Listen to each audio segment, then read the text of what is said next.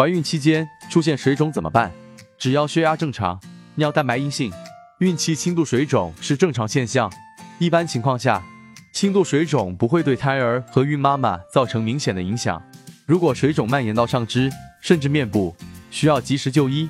轻度水肿可以通过下面的方法加以调节：一、尽量少吃盐；二、每天喝水不超过一千五百毫升；三、适当活动，不宜过累；四、不要长时间站立；五、坐或躺下时把腿抬高。